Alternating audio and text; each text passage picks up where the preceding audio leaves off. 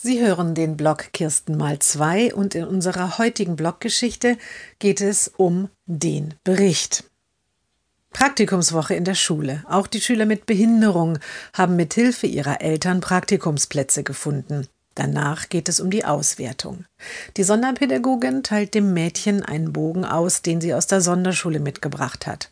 Zwei Uhren sind dort abgebildet. Auf denen soll das Mädchen einzeichnen, wie lange es gearbeitet hat.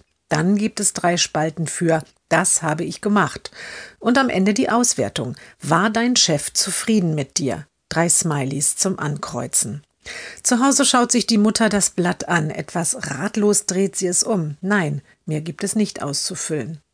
Als sie die Sonderpädagogin das nächste Mal sieht, fragt sie, warum wurde meine Tochter denn nach dem Praktikum beim Auswertungsbericht gar nicht gefragt, wie es ihr gefallen hat? Das fand ich nicht so wichtig, sagt die Lehrerin. Viel Auswahl haben die Behinderten später ja ohnehin nicht.